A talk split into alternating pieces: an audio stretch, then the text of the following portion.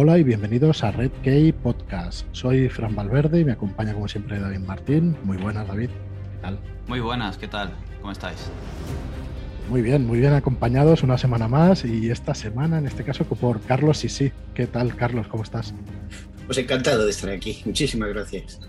Nada, a ti, a ti por visitarnos. Carlos Sisi, eh, autor, eh, autor de novelas, novela fantástica, ¿verdad, Carlos?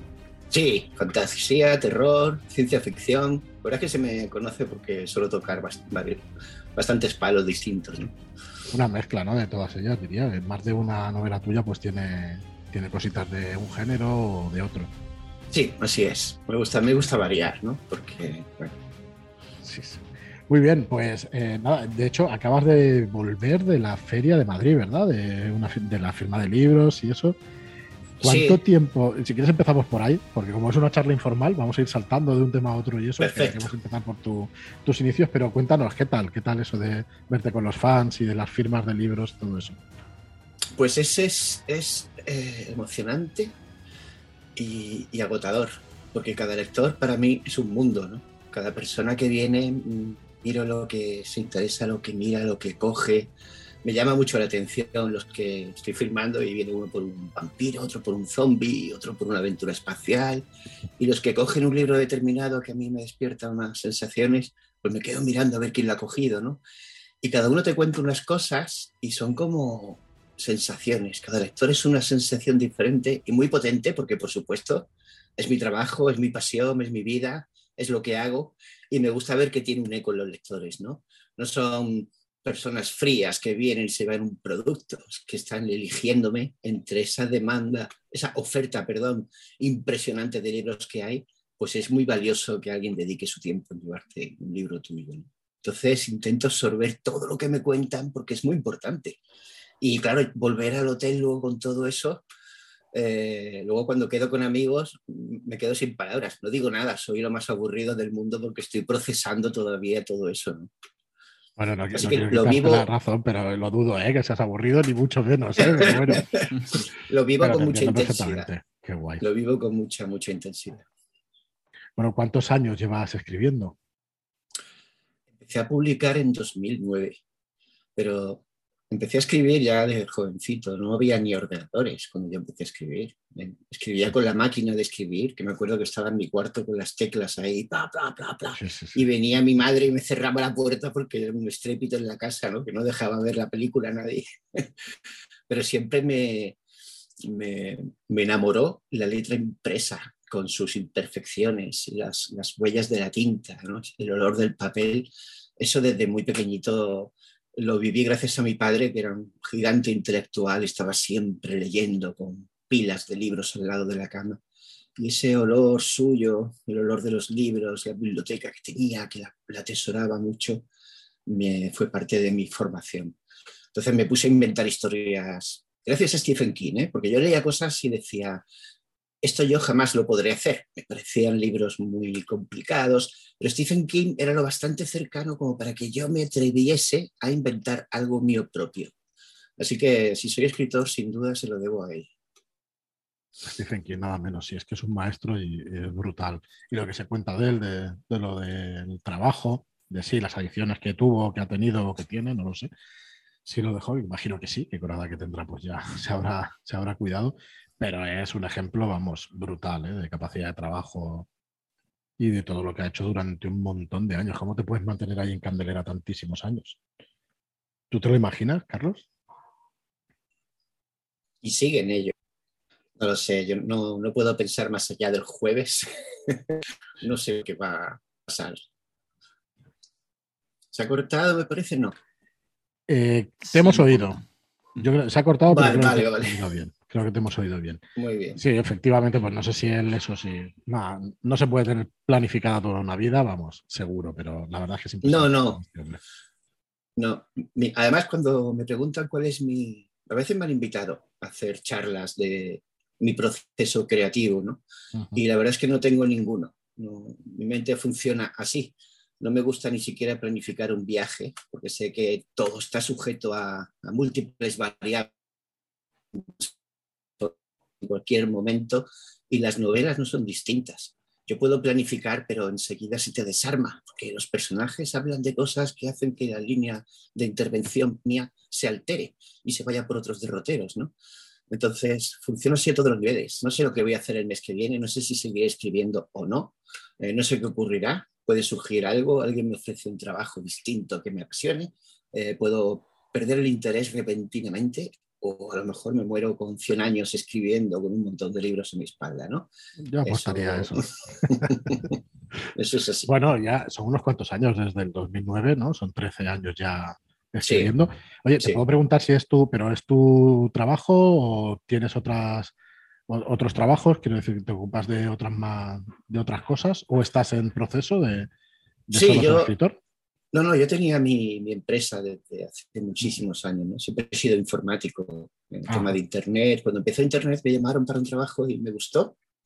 Me gustó por lo mismo que me gusta escribir, porque Internet permitía conectar a la gente y ver qué decía un señor de Ohio inmediatamente, ¿no? Y lo tenías ahí. Entonces, la capacidad de crear eh, una página web que pudiera reunir los comentarios de la gente y que, lo viera todo el mundo y todo el mundo disfrutara de algo que tú habías creado, me resultaba apasionante. ¿no?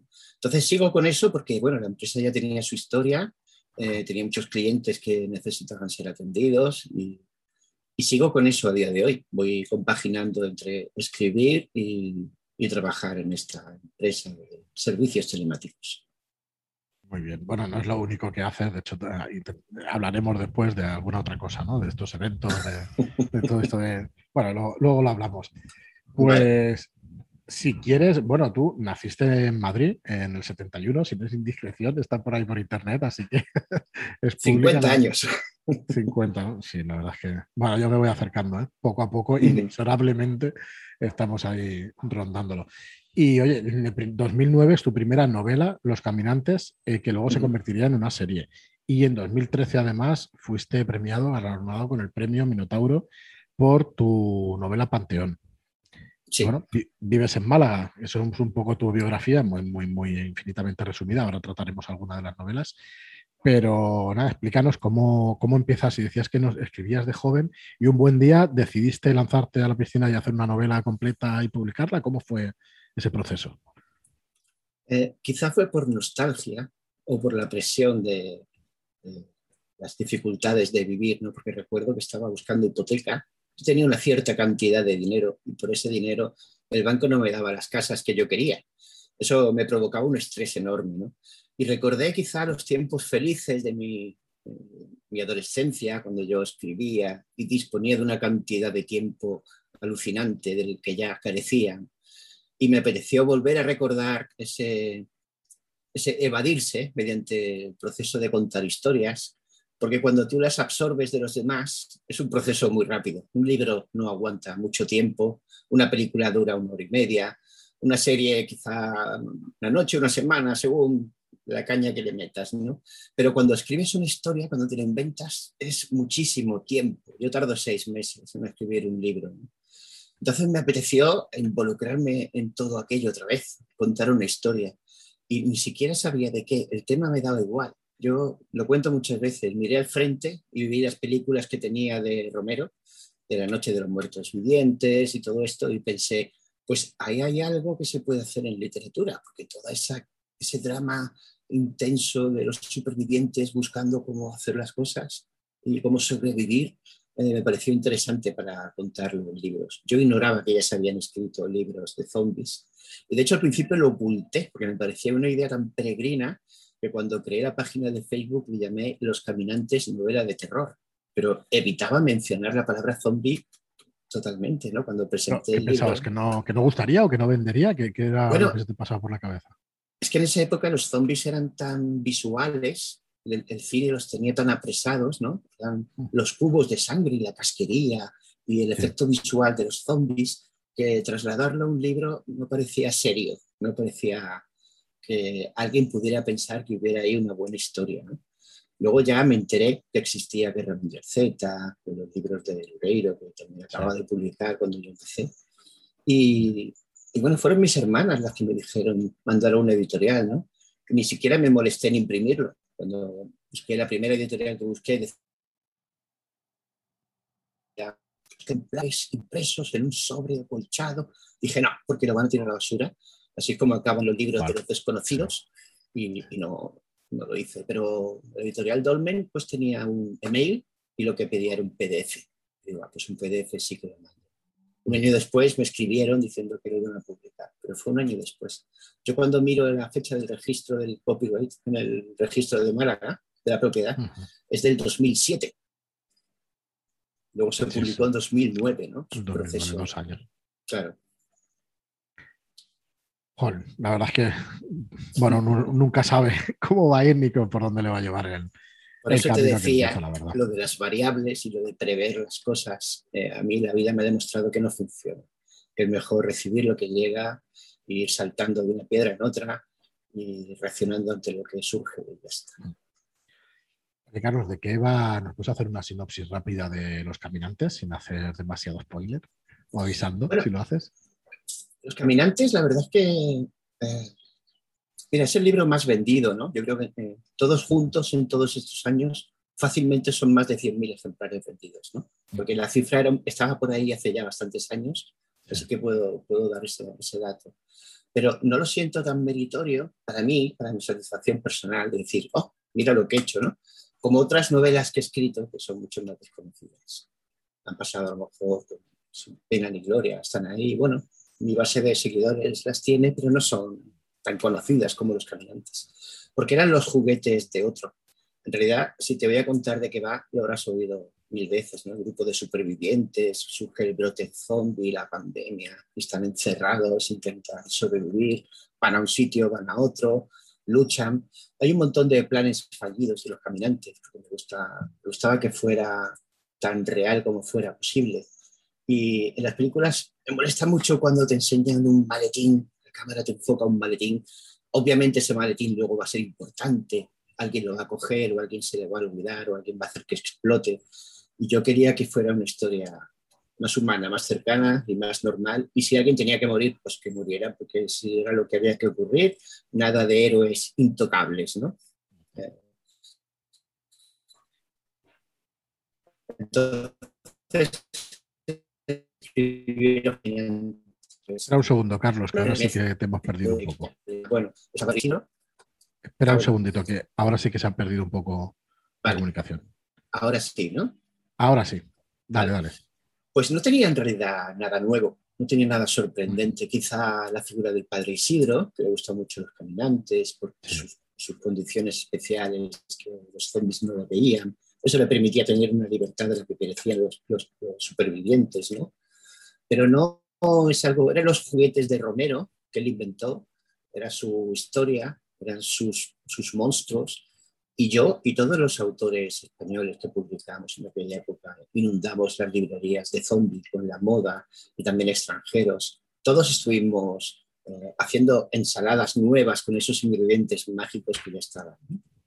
Bueno, sobre eso, si, si me permites, si podemos hablarlo un poco, incluso con David, si, si quiere, al final, mm, creaciones verdaderamente originales, nosotros somos de la opinión, yo por lo menos soy de la opinión, que o son muy difíciles o son imposibles. O sea, tú te nutres, tienes un bagaje cultural, tienes un bagaje incluso visual y a partir de ahí transformas y creas. No, pero tú no sales de la nada sabiendo escribir, ni sabiendo una historia, ni sabiendo lo que va a funcionar. Exacto, eso es. A lo mejor, a lo mejor por instinto, ¿no? Coger las cosas, las unes, las modificas y luego te sale una cosa que, está bien y que gusta y todo eso, ¿no? Pero, pero no creo que nazca de la nada, ¿no? No sé cuál será vuestra impresión o opinión.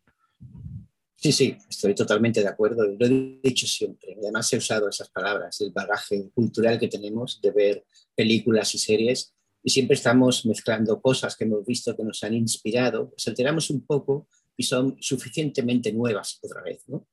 Es como eh, la saga de Rojo de los vampiros, que, bueno, eh, yo nunca me hubiera atrevido a escribir otra vez sobre vampiros, porque lo que había hecho ya me parecía lo suficientemente bueno, en concreto Salem Slot. ¿no? Eh, todo surgió porque en Facebook pues, voy poniendo cositas para la gente que me sigue. A veces pongo, pongo muchas cosas, muchos inventos, pero pensé, bueno, la gente que me sigue por ser escritor querrá leer algo también, ¿no? Empecé a poner fragmentos de vampiros y alguien pensó que era una novela, empezó a, a preguntar que cuándo salía. Y un día pregunté, ¿pero de verdad queréis una novela de vampiros? y todos, hubo 2.000 respuestas ese, día. Todos, sí, sí, el típico meme de shut up and take my money, ¿no? y a, mí las, las ganas se me contagian. Cuando veo a mis lectores interesados por algo, yo intento crearlo. Y lo primero que hice fue leer Salem Slot otra vez y me di cuenta que había pasado mucho tiempo desde que lo leí con 14 años y que Stephen King, pues aún siendo el maestro, era un libro muy antiguo y el mito del vampiro había crecido muchísimo con los años, no solo en literatura, en series, en videojuegos, en juegos de rol. Había muchísimas aportaciones, mezclas, como has dicho tú, de, todo el, mito. Unos quitaban cosas, otros añadían cosas, pero había suficiente campo para crear algo otra vez. Y por eso me animé con, con, Y también por el dolor de que Los Caminantes fuera mi ópera prima. Porque sí, es el libro más vendido, la gente lo conoce mucho y lo quiere mucho, pero yo cuando lo miro eh, veo los rasponazos en la carrocería, ¿no? Porque, bueno, como he dicho, es mi ópera prima y, y veo que, se podría haber hecho mucho mejor. Entonces digo, voy a hacer un apocalipsis global con un personaje, un monstruo clásico otra vez, que no sea el zombie, y, me, cogí el vampiro. Me parece mucho más interesante porque, bueno, inventé un sistema en el que hay vampiros con la sangre más diluida, entonces son vampiros horda, que son más, más tontillos, pero luego hay unos vampiros maestros que son muy poderosos y tienen mentes muy antiguas. Me gustaba ver cómo traicionan a la humanidad y cómo le dan la vuelta a las cosas y cómo piensan, y cómo los supervivientes creen que están ahí a punto de cazarlo, pero en realidad está a 10 millones de pasos de distancia. Muy, muy interesante lo que nos vas contando. Entonces, eh, intuyo que has ido aprendiendo poco a poco este oficio de escritor. Sí, claro. Eh, yo creo nunca, nunca, se termina de aprender, continuamente comentarios de los lectores, mil cosas, todos son estímulos y obras maestras. A veces las mejores lecciones no las he sacado de la literatura. Puedes leer un libro, pero como el que aprendes eres tú, pues no tienes la capacidad de, absorber todo lo que tienes que aprender, porque por supuesto las limitaciones están en ti. Entonces a veces un estímulo diferente, hablo de series de televisión, por ejemplo, como Breaking Bad. Breaking Bad es un manual supremo y maestro de cómo escribir un buen guion. La he visto de verdad que 30, 40 veces. Y, todavía miro las reacciones del personaje, los giros, cómo adelantan cosas, cómo te dan la pista. Y, es, es, maravilloso. Y esas cosas, cuando lo ves, eh, vuelves corriendo al teclado para, para, escribir una nueva historia, ¿no? para intentarlo otra vez. ¿Hasta qué punto, esto me, asalta la curiosidad, hasta qué punto eh, cuando estás viendo una serie o una película o estás disfrutando de un libro, ya le ves las costuras o, eres todavía capaz de desactivar y, dejarte sorprender? No, cada vez soy más exigente. Cada vez eh, me cuesta más encontrar una serie, una película que realmente diga, wow, me ha dejado boquiabierto. ¿no? A veces disfrutan las cosas más sencillas, porque incluso las series más malas tienen sus momentos geniales, o buenos momentos, o momentos que te sorprenden luego el resto a lo mejor no. Pero algo, ¿no? Mi padre decía que no había libros malos, que de todo se podía aprender algo. Pues la serie de televisión, eso es, lo mismo. Pero incluso, bueno, esta profesión me ha roto el disfrute de ver, por ejemplo, Obi-Wan Kenobi, que se ha estrenado ahora, porque he tenido que bajar mucho el listón y decir, bueno, esto es una serie para niños, porque tiene cosas que son imperdonables. Tiene momentos y cosas que dicen, esto no puede ser, Darth Vader nunca haría eso, ¿cómo es que no hace esto? ¿Por qué, ¿Por qué ha hecho esta, esta otra cosa? ¿Por qué ha tirado por aquí? Pero hay cosas que no te explicas pensando en cómo lo, lo establecerías tú o George Lucas en su momento. Hace poquito veía yo, y en los podcasts, lo llevo diciendo en varios podcasts y voy a repetirlo aquí porque soy un pesado, de cuidado, que veía Stranger Things, Stranger Things la cuarta la cuarta temporada, y veía el capítulo 4 y decía, ostras, tú, esto es más de lo mismo, pero cómo mola, o sea, de qué manera nos meten aquí los mismos temas de siempre y que disfrutas como si fueras un, niño pequeño. No sé si has tenido oportunidad de verla, pero vamos, me parece, me parece brutal. Todavía no, todavía no he visto Todavía no. Pues bueno, no te, no te avanzaré nada. Realmente, en realidad, bueno, esto lo vamos a emitir en el podcast de Red Key y también en el de Shadowlands, que tratamos los juegos de rol. Somos editorial de, de fantasía, editorial de juegos de rol. Y es que es, un, o sea, es una partida. O sea, ese capítulo, el capítulo cuarto, es que es una partida de rol tal cual, pero también es una novela, también es, pues eso, coger una escena de aquí y de allá, mezclarla y te sale una cosa que funciona. Y sin haber ni un solo punto original, Sí. ni uno solo, ¿sabes? Pero es, es brutal cómo funciona y es lo Sí. que estabas diciendo tú ahora mismo. Y da un poco igual la calidad de las series que en algún momento vas a encontrar alguna cosa que, que efectivamente valga la pena. Eh, habría que revisitar el equipo Sí. A, el coche fantástico y estas cosas, pero, pero sí, sin duda. sin duda, seguramente recuperaríamos algo. Como, como un espeólogo ¿no? buscando el, el fósil enterrado para sacarlo y decir aquí, aquí hay algo que brilla, ¿no? sin dudas, claro que sí. Estoy muy de acuerdo, muy de acuerdo. Bueno, eh, volvamos un poco a tus novelas. Cuando pasa el tiempo, bueno, eh, creo que por aquí teníamos, ¿no, David? Si tienes tú a bien repasar un poquito las obras de, de Carlos, pero empezamos con Los Caminantes, ¿no? Sí, como hemos comentado, comenzamos con Los Caminantes en 2009. Y bueno, la saga continuó, ¿no? En principio fueron dos, luego tres libros y contra todo pronóstico, al final vino un cuarto Sí, y, y un quinto, Eso ¿no? sí, sí, eso fue porque, bueno, iban a ser, o sea, Los Caminantes era un libro único que yo escribí y tenía un final suficiente. Yo creo que puedes, con honradez, leer el primer libro y quedarte bien ahí, no hay nada pendiente, hay un final, una explicación, una gracieta al final y está bien. Eh, fue sin duda el éxito que tuvo lo que hizo que la editorial me pidiera un segundo y a mí me pareció bien, me apetecía seguir escribiendo sobre las historias de Juan Aranda y lo que pasó después de, de eso, de lo, que, de lo, que, ocurre al final del primer libro. ¿no? Y ya cuando hice el segundo, eh, sí que tenía pensado hacer un tercero, porque no sé, en aquel momento eso de escribir una trilogía parecía como muy profesional, muy de escritor serio, ¿no? porque dos libros, tenían que ser tres o, o no. Sí. en serio que fue sí. así, ¿eh? te lo digo con, con, toda la inocencia del mundo. Digo, bueno, pues hago otro, tendrán que ser tres mínimo. Bueno, eh, luego los dejé ya descansar. Yo recuerdo que me emocioné cuando lo acabé, porque me despedí de los personajes, quedaron como congelados en el tiempo y, y ah, los echas de menos, los echas de menos. Los, los, dejas ahí muertecitos y, y, y, me acuerdo que terminé de escribir y solté una lágrima, ¿no? Porque fue como... Además acabé con la frase adiós, amor, adiós, que se ha comentado mucho.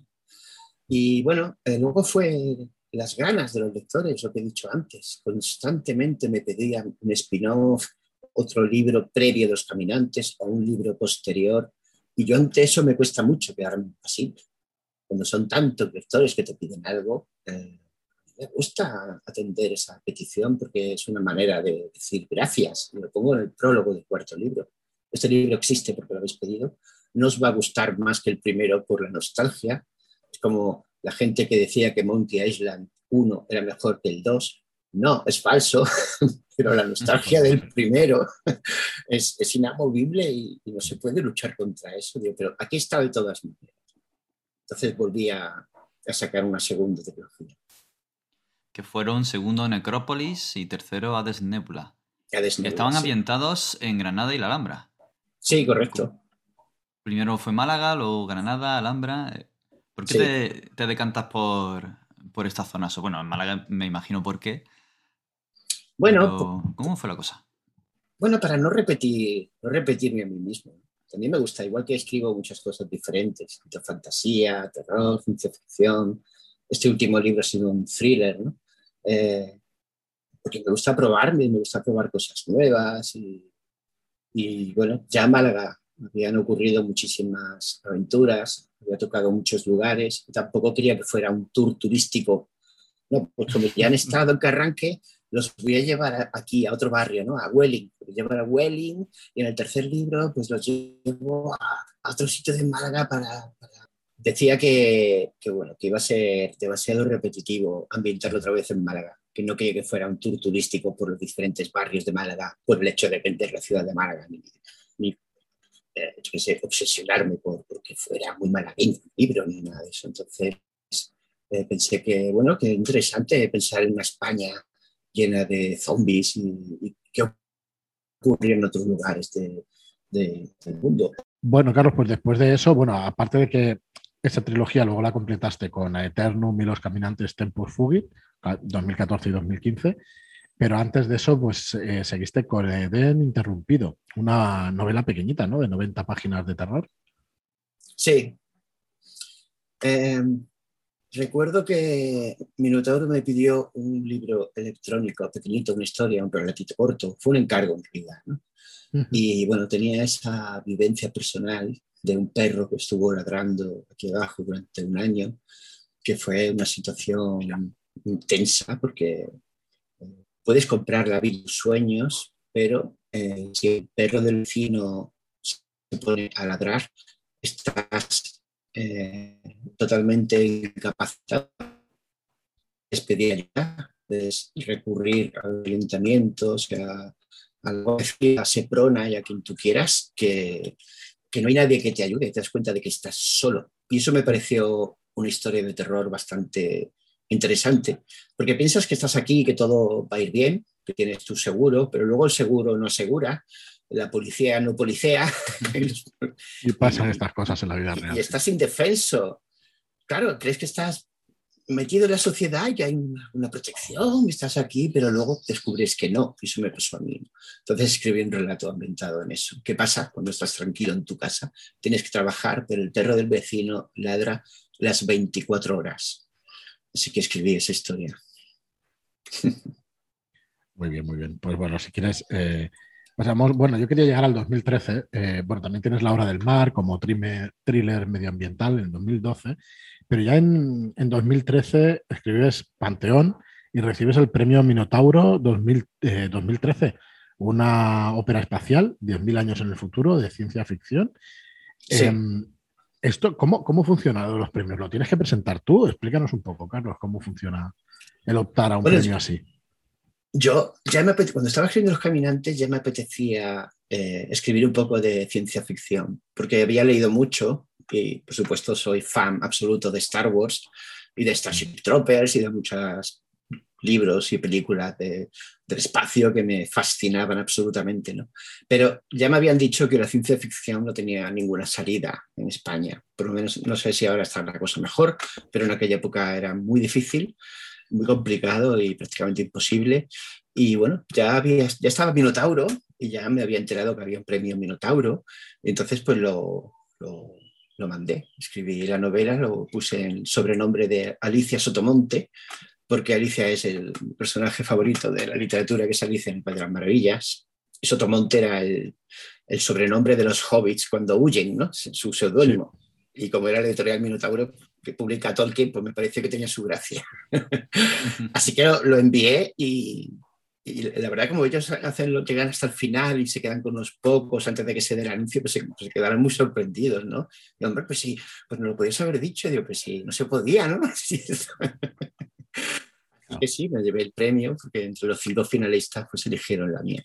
Y fue, fue maravilloso, la verdad que fue una sorpresa y conseguí que se publicara mi, pequeña, mi pequeño homenaje a, a los relatos de Asimov, sobre todo, que son los que más me, me motivaban cuando lo leía de joven. Me alegra, me alegra mucho eso, Carlos. Yo soy muy aficionado a Asimov también, me gusta mucho. Y sé que en muchos, en, en, muchos aspectos quizás haya quedado un poco pues vamos a decir, demasiado clásico, pero, pero yo creo que sigue tocando los temas fundamentales de la ciencia ficción, ¿sabes? Y de la humanidad y todas estas cosas. Pero bueno, sí, sí. me gusta mucho. Muy bien, pues sigues escribiendo y eh, con Alma, Vienen cuando hace frío, Nigromante.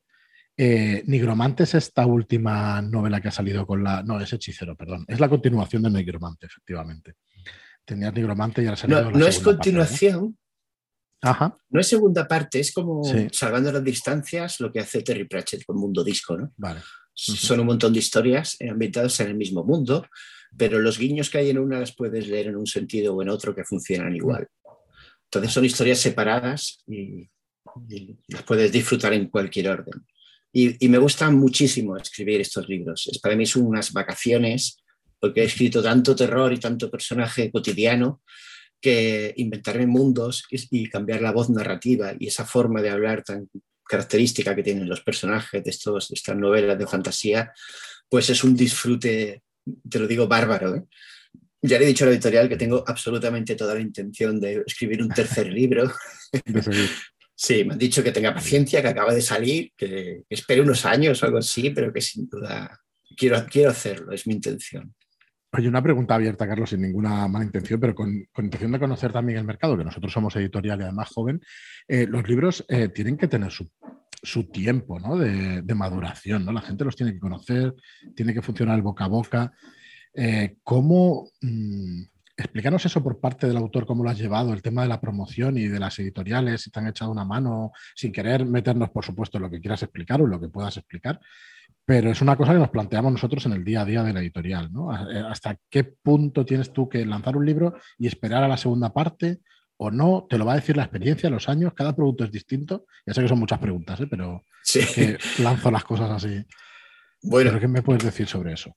Pues te adelanto que soy un pésimo profesional de la escritura. Eh, absolutamente nefasto. Para nada, no estoy de acuerdo, Carlos, perdona.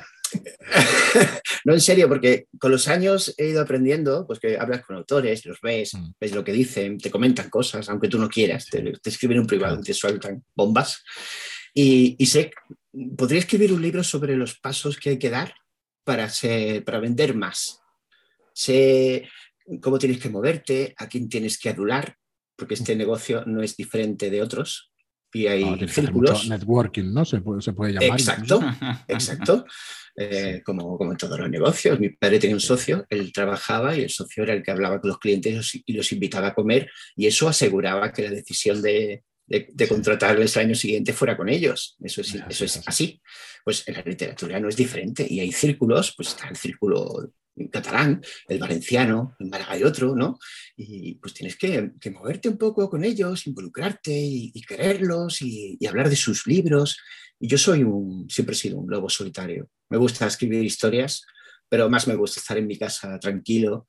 Y cuando llega la noche y le digo a mi mujer, hoy no ha pasado nada, me parece un día fantástico. Entonces me, me, he mantenido retirado de todo eso y lo único que hago es escribir libros, a veces más de los que debería, porque las editoriales me dicen, Carlos, los libros tienen que respirar, si no se produce un efecto de canibalismo y tu propio libro devora al anterior, porque es demasiado pronto.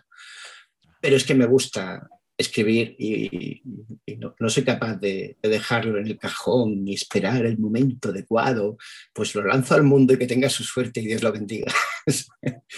Eh, entonces, lo que sí te puedo decir que para publicar una segunda parte, yo siempre espero la luz verde de la editorial.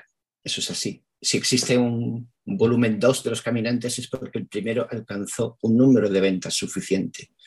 Y con los demás igual, cuando ha habido una segunda parte o la saga o, tal, es porque me han dicho, Carlos, pues ya has vendido bastantes ediciones de este libro, ha habido interés por la gente, el libro persiste en las, en las librerías y puedes, si quieres, continuar esta historia. Y, así lo he hecho. A veces eh, hay libros que me han dado luz verde, pero no he visto el sentido a una segunda parte como Alma. ¿no? Alma no, nunca tendrá una segunda parte porque era un libro suficiente, concluso y, y además sería incapaz de escribir una segunda parte, con sinceridad. Porque ese libro fue muy personal para mí y puse dentro muchísimo esfuerzo y, dolor y, y no, no me metería en ese berenjenal de nuevo. Pero más o menos funciona así por lo demás, eh, estoy en contacto con los lectores a través de las redes sociales.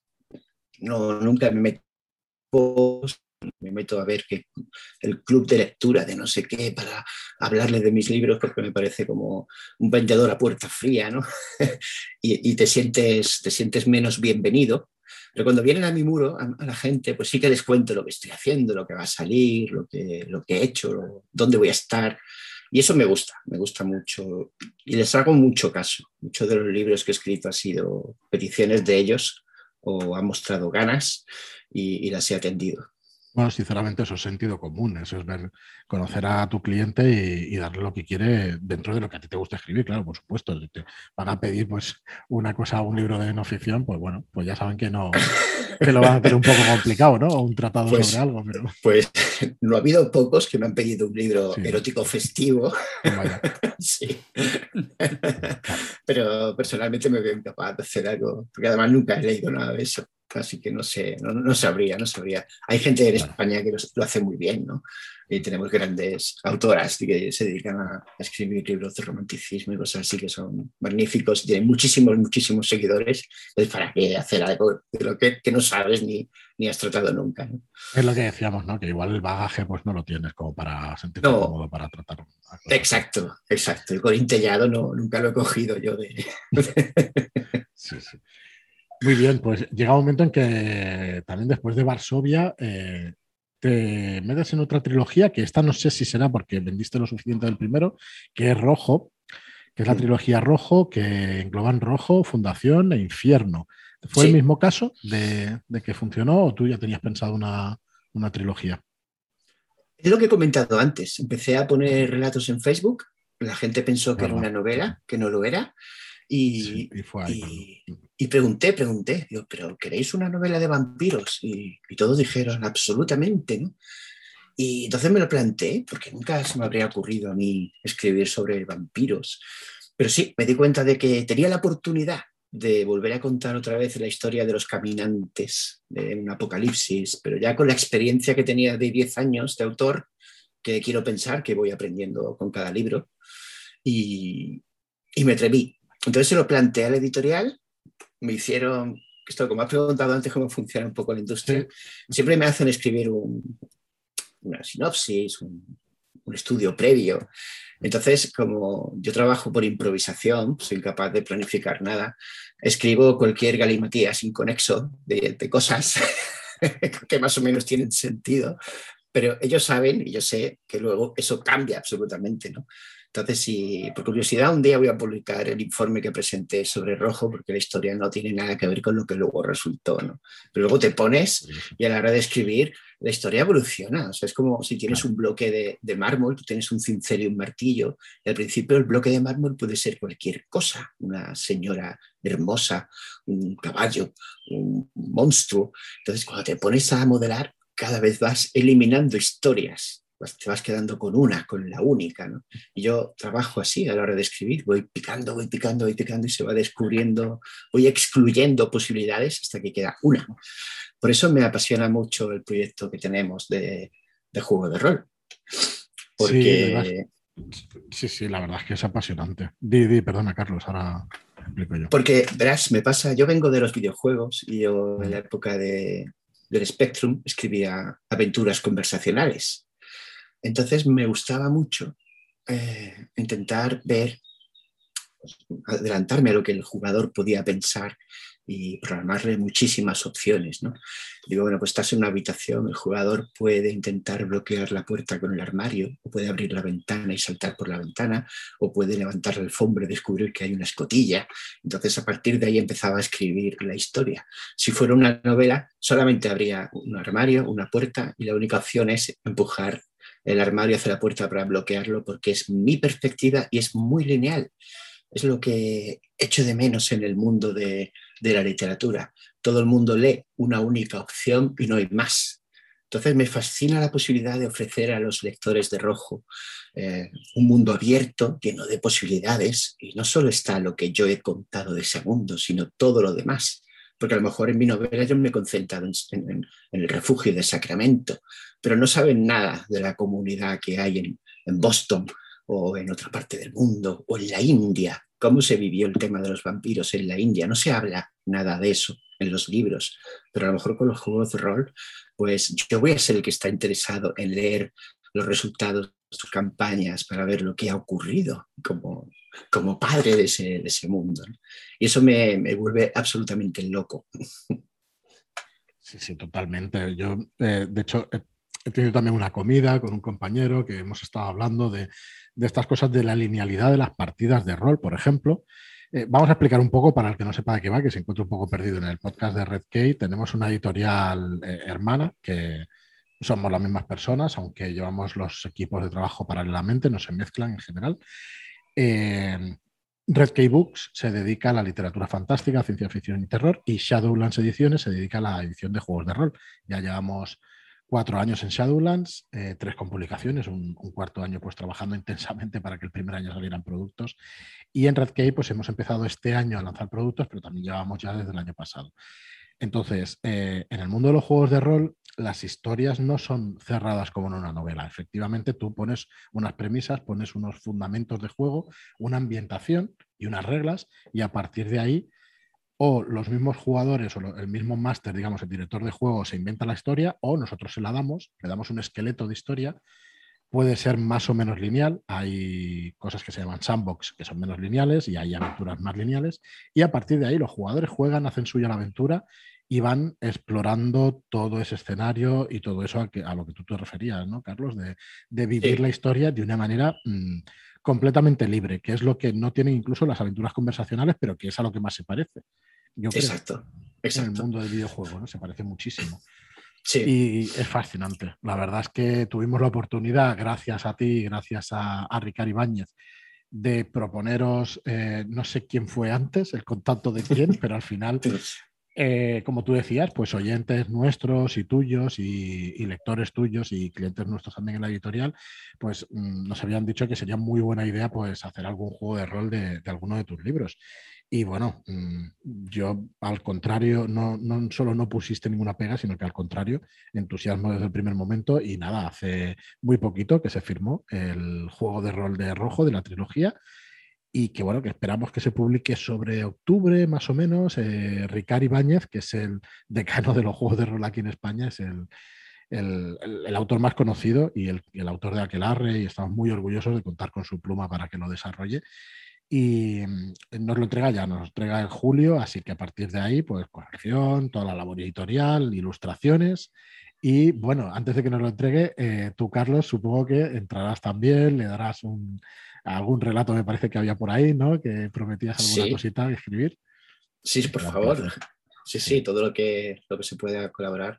Yo te digo, porque yo vivo mucho el mundo de los videojuegos y es curioso porque he hecho guiones de cine que me han contratado, he hecho libros, he hecho videojuegos eh, de Spectrum, pero bueno, eran videojuegos, en aquella época lo eran y, tenían su, su éxito porque vendíamos por, a través de fanzines y, vendíamos por correo postal, ¿vale?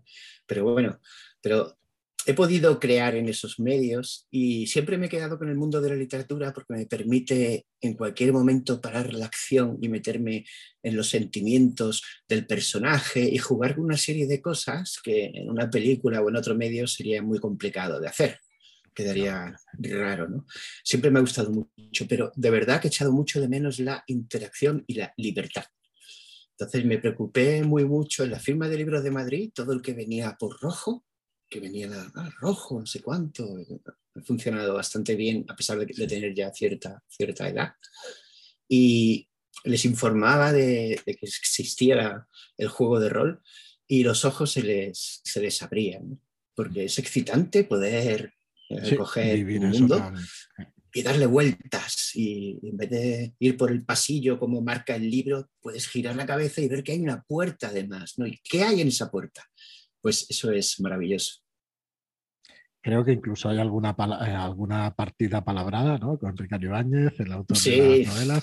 así que bueno, espero, espero verla. Yo voy soltando ¿eh? aquí, tú ya me cortarás, Carlos. Porque bueno, estaba pensando en algún escenario que pudiera escribir, pero bueno, ya lo trataremos, después del podcast, porque estaría muy bien, la verdad, contar contigo también para por lo menos un guion o una semilla de aventura, que es como se llama una premisa inicial, ¿sabes? De, la cual pues nace alguna aventura. De hecho, en la novela me obsesionaba eh, la necesidad de contar qué pasaba en más partes del mundo, ¿no? Entonces hay una serie de capítulos que son inconexos de los demás y hablan de otros personajes en otros lugares y, cómo viven ellos el problema de que de repente pues ha habido una invasión de vampiros por todas partes y está todo colapsado. Y quería meterlo, quería contar más cosas. Pues eso en rol es una maravilla. Exacto. Así que sí, por supuesto, todo lo que queráis que escriba, yo aquí estoy. Pues vamos, encantadísimos. Pues como estaba diciendo, saldrá este juego de rol en octubre, lo firma Ricard Ibáñez. Eh, la pretensión es que sea un volumen donde se aborde sobre todo pues, este escenario, ¿no? una especie de escenario de campaña con, con un sistema además. El sistema se llama Everyone, ya lo iremos explicando en, en el podcast de Shadowlands, para los que nos escuchen desde Red Key, pues que sepan que tenemos ese, eh, ese podcast de Shadowlands, que es un podcast diario, así que ya marcaremos muy bien con etiquetas cuando tratemos pues, estos temas, ¿no? porque si solo os interesa lo de rojo, pues que no tengáis que escuchar. Eh, llevamos, estamos rozando los 600 episodios. Entonces, bueno, que nadie se asuste, que estará en el título marcado bien cuando tratemos de rojo y explicaremos bien el sistema. Everyone, que es un sistema, la verdad es que muy fácil y muy potente para poder construir, pues, incluso, pues, eh, cosas como los supervivientes. ¿Te acuerdas que Ricard nos preguntaba, oye, ¿cómo veis el término superviviente? O, de una manera, o, ¿sabes? De una manera o de otra. Porque, claro, las palabras tienen fuerza, marcan el tono también que nos vamos a encontrar. Y en eso, bueno, Ricard ya sabemos que era un trabajo estupendo y que lo, y que lo marcará estupendamente. Y este sistema pues permite esa personalización a esos personajes y, y darles una serie de facultades especiales que tienen también en la novela para que se puedan enfrentar a estos vampiros que no van a ser moco de pavo, ¿verdad, Carlos? No son vampiros de estos de, le clavo la estaca así rápidamente y ya está. Me parece que son algo más fuertes estos. Sí, claro, es que yo, yo lo quería todo. Me pasaba como con los caminantes, ¿no? Estaban los zombies, pero surgió la pregunta posterior, pues yo escribí el libro antes de... Y eran los zombies rápidos, lentos, y digo, yo, yo no quiero elegir. Es como, ¿cuál es tu color favorito? ¿no? Yo no tengo seis años, me gustan todos los colores. Pues aquí igual, yo quería el terror del zombie aislado que va lento y está golpeando la puerta de la casa. Y también quería el zombie rápido y corredor, moderno, que es, que es eléctrico, que se levanta del suelo con un espasmo así, plaf, ¿no? Y con los vampiros me pasaba lo mismo. Yo quería la horda de vampiros que piensan menos y van a por ti con las bocas convertidas en un rostro de animal toda llena de dientes, y quería el zombie muy antiguo, primigenio casi, anterior al hombre en, la humanidad, ¿no? con una cabeza de, una mente pensante de 10.000 años. ¿Cómo piensa cada frase que escribía de cada vampiro? Yo me tenía que dar una vuelta para pensar todas las posibilidades y, que era lo más inteligente decir. ¿no? Eh, fue un reto y, y está ahí. Entonces hay vampiros muy, muy, muy peligrosos que saben mucho más que tú, y vampiros mucho más, bestias que rompen la puerta a base de arañazos para, llegar hasta ti. deseando leer, la verdad que lo que nos tiene preparado Ricard, porque tiene muy buena pinta, y deseando jugar alguna partida también, porque, porque es de lo que se trata. Tiene un componente lúdico también importante, por lo que dices, en los juegos de rol quiero decir por lo que dices de la dureza de los vampiros, ¿no? Y los juegos de rol también tienen ese componente de, en, términos de juego se llama o se suele llamar en el mundillo muchkineo, eh, gente muchkinera, pues gente que coge las reglas y las retuerza y para conseguir un objetivo. Pero también tiene su parte divertida eso, no tiene por qué estar mal ni muchísimo menos. Así que va a ser un reto también el juego de acabar con, esta gente, o sea con esta gente, con estos vampiros. Así que, bueno, ya iremos informando, iremos explicando cómo, cómo será el desarrollo y, cómo será el juego y lo explicaremos, vamos, eh, en el podcast de Shadowlands y aquí también traeremos el juego más de una vez a Red Key. Así que nada, encantadísimos. La verdad es que cuando lo propusimos, lo pusimos encima de la mesa. Eh, empezamos con otro proyecto, acabamos con rojo, pero la verdad es que encantadísimos de, retomar este rojo y, bueno, y que lo disfrute la gente, porque es que realmente a nosotros nos han llegado muy buenas vibraciones, la verdad, cuando lo anunciamos ya hace un mes, una cosa así, y esperamos pues que, tenga una muy buena acogida, así que, esperamos que guste a la gente. Pero es que cuando, cuando menciona el nombre de Ricard a todo el mundo, eh, se, se muestran confiadísimos en que, en que, el trabajo va a estar bien hecho, ¿no? es un sí, personaje profesional, sí. Un profesional con la copa de un un personaje muy querido. Sobre todo la gente más de mi quinta recordábamos todos los tiempos que jugábamos a Aquelarre y cómo acababan las partidas, que acababan todas igual, porque nosotros teníamos eso dentro. Sí, a, ver, ha cambiado, pero las premisas básicas del rol están ahí, ¿eh? No creas que ha cambiado tanto, ¿eh? O sea que es un, la verdad es que es un hobby maravilloso. Nosotros no podemos decir otra cosa, nos dedicamos a editar también juegos de rol, así que, ¿qué vamos a decir, no? Pero sí que es un hobby maravilloso que, que une muchísimo y que, bueno, nos encanta. Así que, bueno, en esos meses lo tendremos. Eh, ha sido un placer, la verdad. Bueno, oye, me gustaría, mira, sí, antes de acabar, eh, sí que me gustaría que nos explicaras un poco el, libro Alone at the Top, un thriller también que Sí, se ha publicado ahora, ¿no? Recientemente también. Sí, sí, sí. ¿Y, y qué tal, Carlos? Explícanos de qué va y, y qué tal la acogida y eso, si sabes alguna cosa de cómo han ido las ventas y todo eso. Las ventas todavía no lo sé, que Todavía demasiado no, pronto. Mm. Tú sabes que en este mundo particular está el Sí. tema de las devoluciones, entonces a lo mejor la colocación es Sí. buenísima, pero luego te puede llevar sorpresas. Entonces yo me, me guío por los comentarios de, de la gente. Y los tal? primeros días me convierto en un ser despreciable, lastimero, que va incluso acosando a los lectores por privado para, para recibir esa primera opinión. ¿no? Y estoy muy contento, tiene reseñas espectaculares en Instagram. Mis queridos eh, bookstagramers, Sí. que los hay muchos, que me parece fascinante que, que una gente se dedique a, a trabajar tanto para que las editoriales y los autores podamos tener un, un- un eco y una visibilidad, ¿no? Sí. Y lo hacen con todo el cariño del mundo y se leen el libro, por mucho que se lo manden, ¿eh?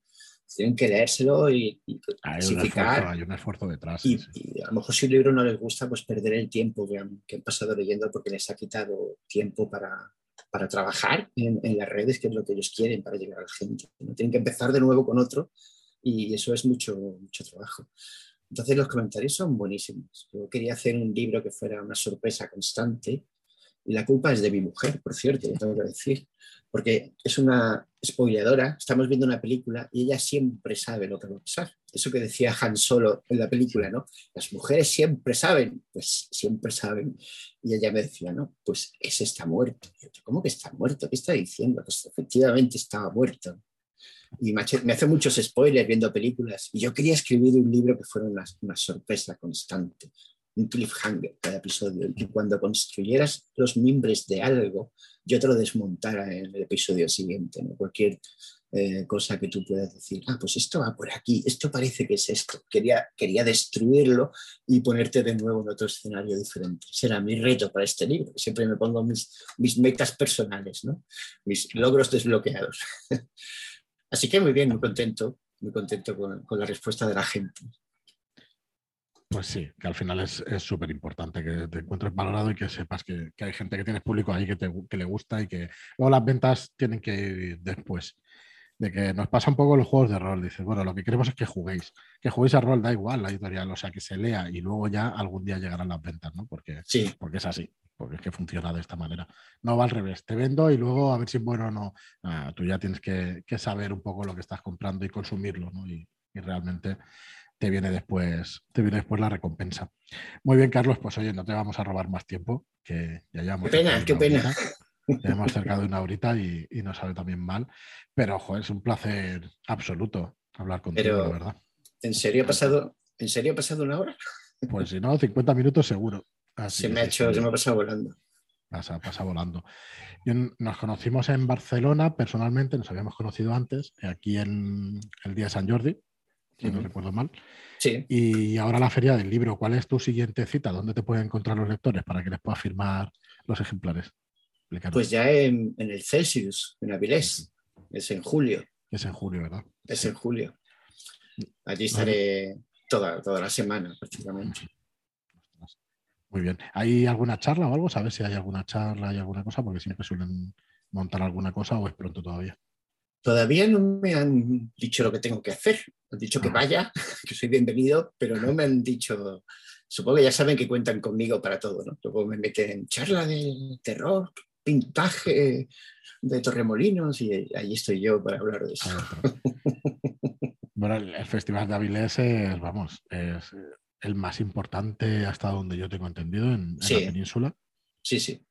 Y hace poquito hicieron ya el 42 en Barcelona, que parece que será un festival que se quedará y que, cre- que puede crecer y todo eso, pero por ahora pues el de referencia a y nosotros estaremos, bueno, seguramente nos pasaremos alguno de, de la editorial este año, pero todavía no vamos con, con stand, pero bueno, si el año que viene ya empezamos a tener volúmenes y, y empezamos a poder vender allí, porque la verdad es que es un festival de referencia que, que será un Sí. gustazo pasarse por allí.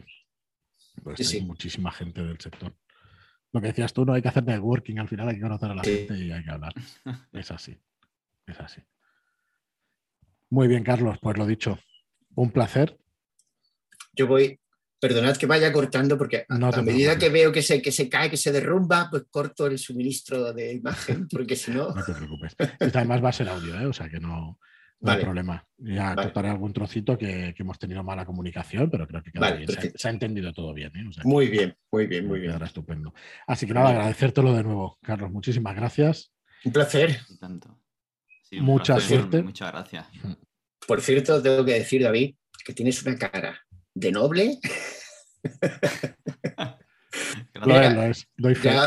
fuera, fuera de cámara tengo el, don raro de calar a la gente y nunca me ha fallado. Hay gente que, es, que miro y digo, este hombre no lo quiero cerca de mí ni con un millón de dólares bajo el brazo. Y otros que sé que vamos a ser grandes amigos. Y David tienes una cara de noble que se te cae el suelo. Gracias, gracias. nadie me ha dicho nunca una cosa igual. ¿No? Pues es que mientras hablaba, te estaba mirando todo el rato y digo, qué, cara de buena persona tiene este hombre. Lo es, lo es. A ver si en alguna feria de estas o en alguna visita podéis coincidir y os podéis conocer y, nosotros igual. Que nos veamos pronto, Carlos. Sí, genial. Claro. Porque es un, placer, la verdad, hablar contigo siempre y súper agradable y siempre dispuesto, así que muy agradecidos. Eh, nada, y al, resto de oyentes, muchísimas gracias por estar ahí siempre. Llevamos eh, un par de episodios con autores que la verdad es que para nosotros es un placer. A ver si podemos ir trayendo más para que conozcáis pues, el oficio dentro un poco de las bambalinas. Y nos gusta hacer estas charlas distendidas. Quizá no sean entrevistas al uso, quizá no ahondemos en según qué cosas, pero por lo menos conocemos un poco la persona que hay detrás de las obras. Así que Nada más, eh, recordad, tenemos el Telegram, el grupo de Telegram, donde también está Carlos, que te metiste enseguida. Carlos, no sé si por recomendación o. no, sé, no, sé, no, sé, cómo ocurrió, pero bueno. Tampoco. Estoy muy entretenido ahí, la verdad. Tenéis ahí grandes eruditos de este mundillo. saben, sí, sí, hay varias figuras, personas que saben muchísimo de literatura fantástica, de ciencia ficción, de terror, y es un gustazo, la verdad, comentarlo con ellos. Tenemos un club de lectura en el cual vamos proponiendo lecturas y vamos comentándolas. Eh, pues cada dos meses, cada mes, cada dos meses, una cosa así. Y nada, os invitamos a estar. Es Telegram, en, Telegram nos podéis buscar por y Podcast.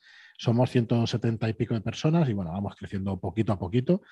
Y nada más, que el día 15 de junio sale nuestra próxima novela, El rastro del rayo, de Rebecca Roanhorst. Y nada, informaos en nuestra web, cualquier duda que tengáis en ese grupo de Telegram, un comentario en iBox, lo que queráis. Estamos aquí para, para vosotros. Así que nada más, muchas gracias por oírnos y hasta el próximo programa. Hasta el próximo. Un abrazo.